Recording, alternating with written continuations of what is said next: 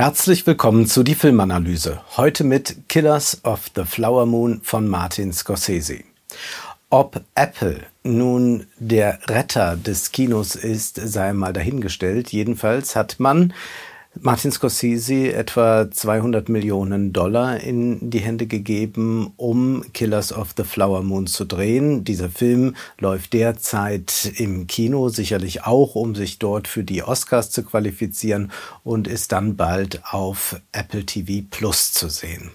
Martin Scorsese ist jedenfalls einer, der am Kino festhält, auch wenn er hier mit einem Streamingdienst zusammenarbeitet. Er möchte große Bilder, möchte diese auf die große Leinwand bringen und er tut das dreieinhalb Stunden lang in diesem Film. Haben wir es hier mit einem True Crime Film zu tun? Ist das der True Crime Podcast als Film? Gehen wir darauf später ein, stellen wir zunächst einmal fest, dass tatsächlich das, was hier erzählt wird, auf einem Sachbuch von David Cran beruht. Und zwar geht es darum, dass in Fairfax in Oklahoma der Osage-Stamm zu einem beträchtlichen Reichtum gekommen ist. Der Stamm lebte dort und plötzlich stieß man auf Öl, auf sehr viel Öl und so wurden die Osage sehr, sehr reich und das weckte ganz sicher die Begehrlichkeiten bei den Weißen, sehr viel Neid und wohl auch Hass. In großen Panoramaaufnahmen zeigt uns Martin Scorsese nun das Land der Osage und eigentlich könnte man sagen, wir haben es hier mit einem Spätest-Western zu tun. Wir kennen diese Aufnahmen aus den großen Western des Classical Hollywood und doch ist es kein Western, sondern vor allem ein Abgesang darauf, was der Wilde Westen auch mit sich brachte, nämlich die unglaubliche Ausbeutung der Indigenen. Und so sind wir in den 20er Jahren. Leonardo DiCaprio spielt Ernest, der zurückkommt aus dem Ersten Weltkrieg, nicht so recht weiß, wohin mit sich und deswegen versucht er einen Job bei seinem Onkel zu bekommen. Der Onkel lebt bei den Osages, aber diese ganzen weißen Männer scheinen eigentlich gar nicht zu arbeiten, sondern vor allem heiraten sie. Der Onkel von Ernest ist Rinderzüchter. Sein Name ist William Hale. Er wird gespielt von Robert De Niro. Er spricht die Sprache der Osage. Er erscheint als ein liebenswürdiger Mann, vielleicht ein bisschen paternalistisch, würde man heute sagen, aber doch wohl einer, der das Herz im rechten Fleck hat. Und wir wissen doch, wenn man sich näher kommt, wenn man die Sprache des anderen spricht, dann kann es doch eigentlich so etwas wie Feindschaft gar nicht geben. Der Feind ist doch nur der Freund, den ich noch nicht kenne. Aber wie Martin Scorsese uns in den dreieinhalb Stunden dann ausrollen wird, es ist gerade so, dass diese Nähe das Tödliche ist, das Perfide ist. Robert De Niro wird hier als der King der Osage Hills genannt. Er fungiert vor allem als Kuppler. Er leitet die weißen Männer dazu an, äh, Frauen der Osage zu heiraten, um so an die Bodenrechte zu gelangen. Ohnehin stehen die Osage-Frauen dann unter der Vormundschaft der Behörden, müssen immer wieder beantragen, wenn sie Ausgaben haben. Und er fungiert als Kuppler, aber noch viel mehr fungiert er als Mörder. Und zwar hat er dort zwei Mediziner, die dafür sorgen, dass die Osage alle einen frühen Tod sterben. Niemand wird da älter als 50 Jahre.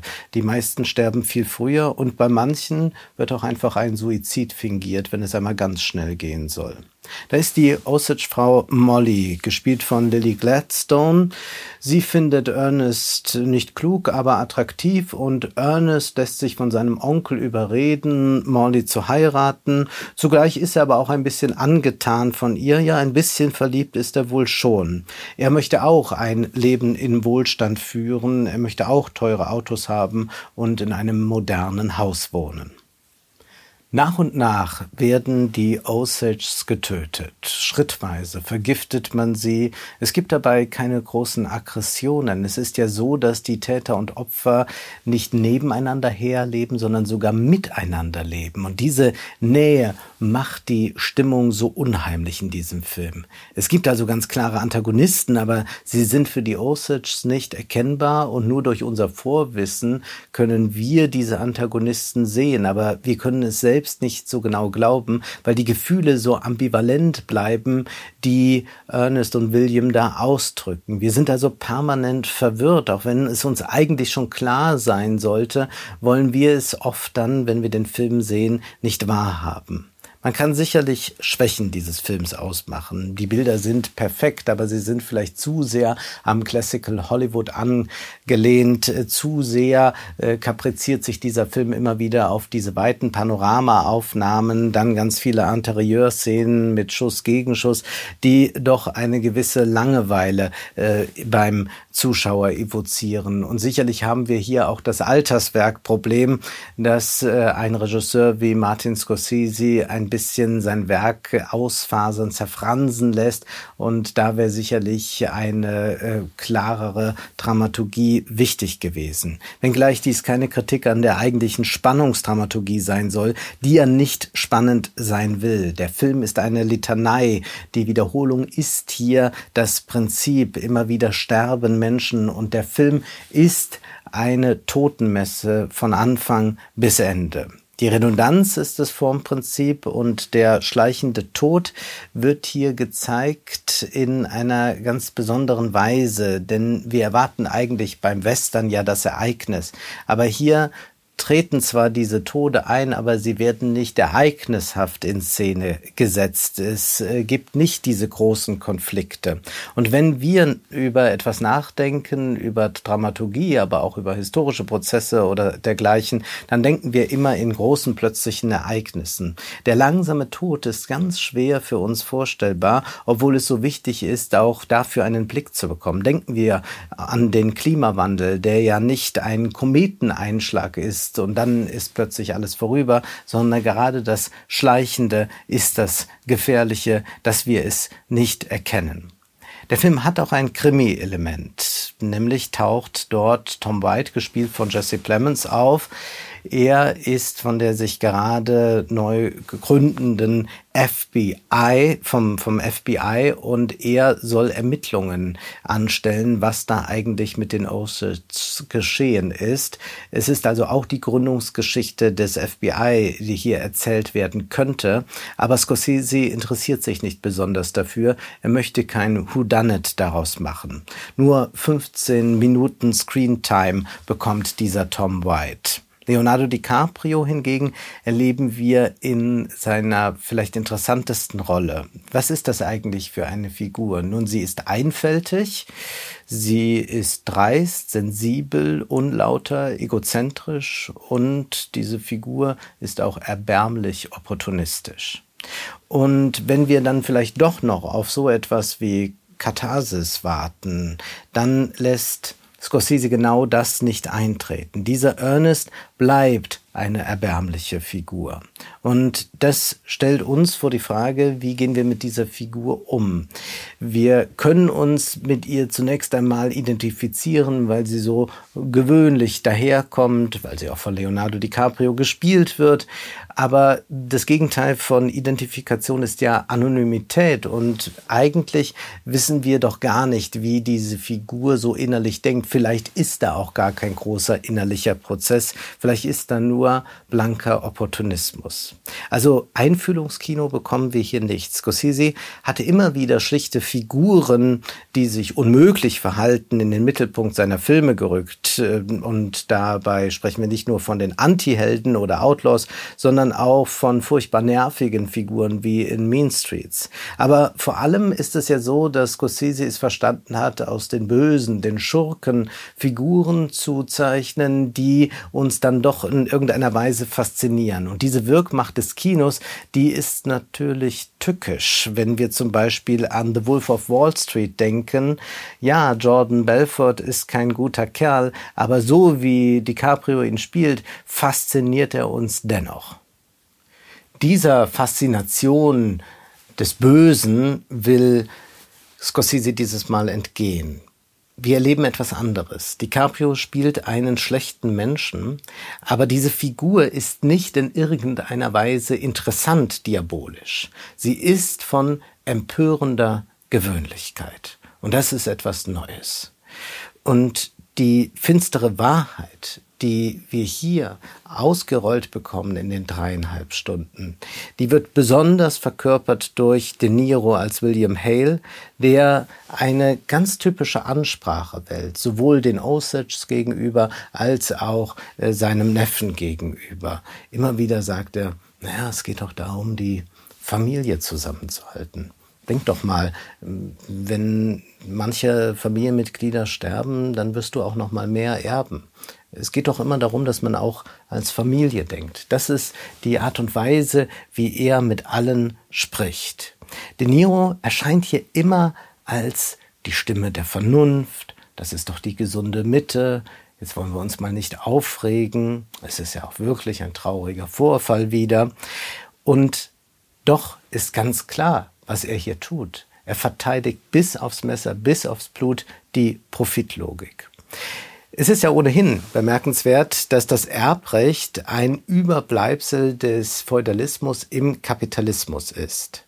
Und hier sehen wir, verkörpert durch Robert De Niro, einen Kapitalismus, der gar nicht mehr laut werden muss, der auf ganz leisen Sohlen töten kann.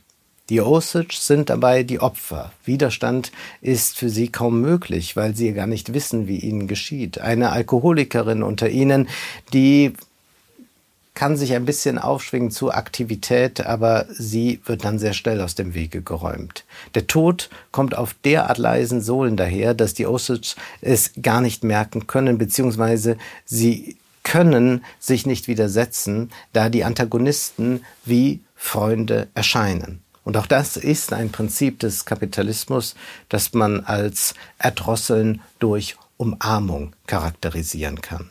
Und eine solche erdrosselnde Umarmung erleben wir sowohl bei William als auch bei Ernest. Es ist deshalb ein lauter und zugleich stiller Film. Wir Zuschauer müssen uns zu diesem Film verhalten.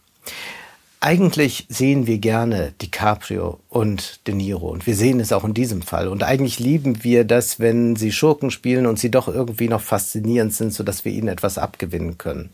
Dies verunmöglicht Scorsese hier in dem Film. Das heißt, wir Zuschauer müssen aktiv werden, wir müssen Rivalen werden, die Rivalen von DiCaprio und De Niro. Was hat der Film mit uns zu tun? Sehen wir hier ein Geschichtsepos, das eine wichtige, äh, bislang vergessene Geschichte für uns, auch für ein Massenpublikum aufarbeitet? Nein. Diese ruhige Gleichgültigkeit, dass wir hier keine vom Hass getriebenen Fundamentalisten, äh, Fundamentalisten sehen, die laut schreien.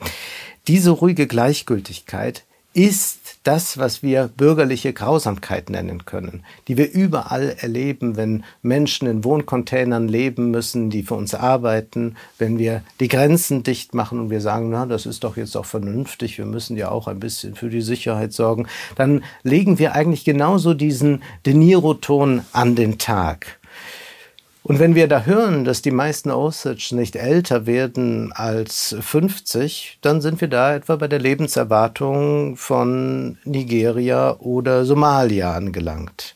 Und wir wissen ja auch, wie sehr harte Arbeit und Armut die Lebenserwartung senkt im Kapitalismus und wir nehmen auch dies einfach so hin. Und natürlich hat dieser Film sehr viel mit dem Klimawandel zu tun. Immerhin handelt er von der Ölindustrie. Und wir müssen uns fragen, sind wir nicht alle wie Ernest?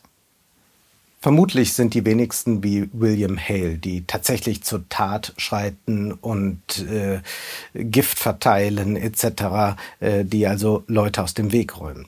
Aber ganz entscheidend dafür, dass dieser William Hale so erfolgreich bei seinen äh, Tötungszielen ist, ist ja, dass ganz viele kooperieren. Auch andere äh, Männer, weiße Männer in diesem Film kooperieren. Wenn wir uns Ernest ansehen, dann ist das ja eine Liebesgeschichte, die wir sehen, die erst einmal beeindruckend ist, dass wir hier in den 20er Jahren es also schon mit einer Liebe zu tun hat über ethnische Grenzen hinweg. Ein Weißer heiratet eine Frau aus dem Osage-Stamm. Und eigentlich könnte man sagen, hat das etwas Progressives, aber Ernest ist jemand, der zugleich die äh, sinisteren Absichten seines Onkels vielleicht nicht teilt, aber doch in seinem Handeln unterstützt und er ist ganz klar auch der Täter, der aber zugleich in einem innigen, liebevollen Verhältnis zu Molly steht und sie zugleich aber auch tötet. Und damit können wir ihn vor allem als einen Komplizen sehen, einen mörderischen Komplizen.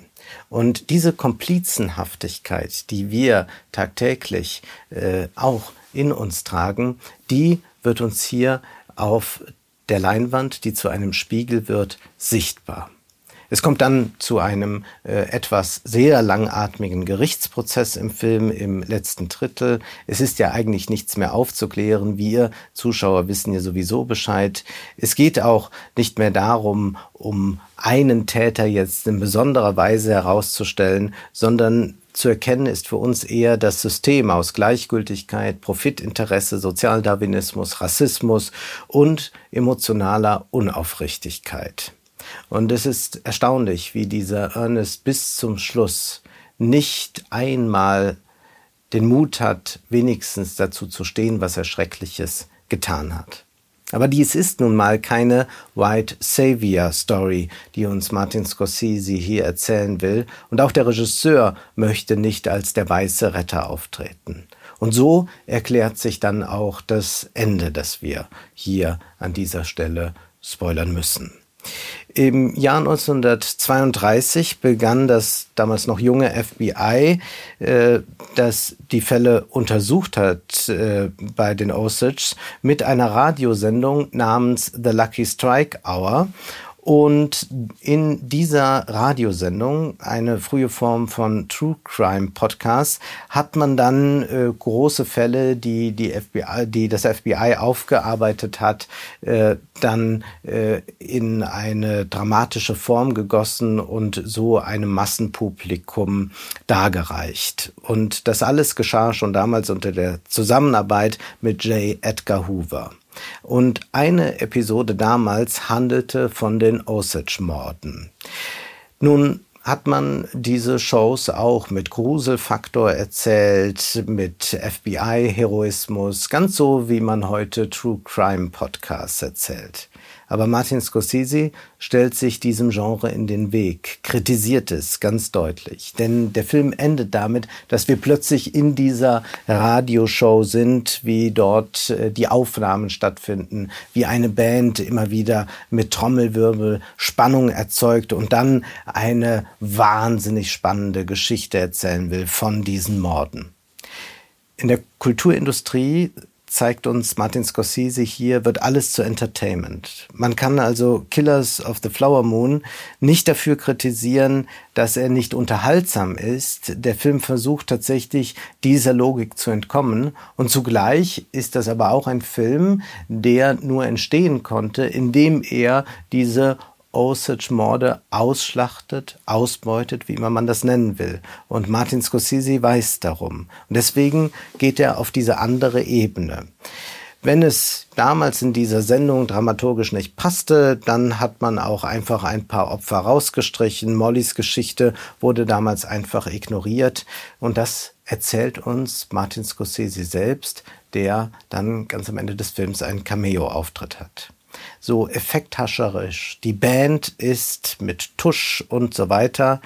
So arbeitet auch das Hollywood-Kino. Und Martin Scorsese weiß darum. Er hat sich auch selbst entschieden, hier Star-Kino zu machen. Ja, es ist eine beeindruckende Leistung von Lily Gladstone, aber vor allem stehen wieder einmal DiCaprio und De Niro im Mittelpunkt. Die Täterperspektive wird hier bewusst eingenommen, aber indem wir hier nichts Heroisches sehen, indem wir hier eigentlich kleine miese Typen sehen, versucht Martin Scorsese nicht sein Werk durchzustreichen, aber es auf sehr kluge Weise zu erweitern. Und noch einmal wird hier für die Fiktion, für das Kino ausgebeutet, die Geschichte der Osage. Der Regisseur tritt hier auch als Täter in Erscheinung. Martin Scorsese hat das letzte Wort. Der Widerspruch, dass man daraus auch wieder einen Film macht, ein Geschäft macht, der ist nicht auflösbar. Man kann diesen Widerspruch nur reflektieren. Der Film zeigt seine eigene Ausbeutung der Wirklichkeit, so dass wir nicht nur schauen, sondern sehen. Das war die Filmanalyse mit Wolfgang M. Schmidt. Ihr könnt den Podcast finanziell unterstützen.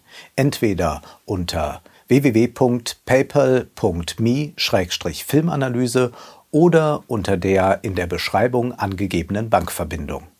Vielen Dank.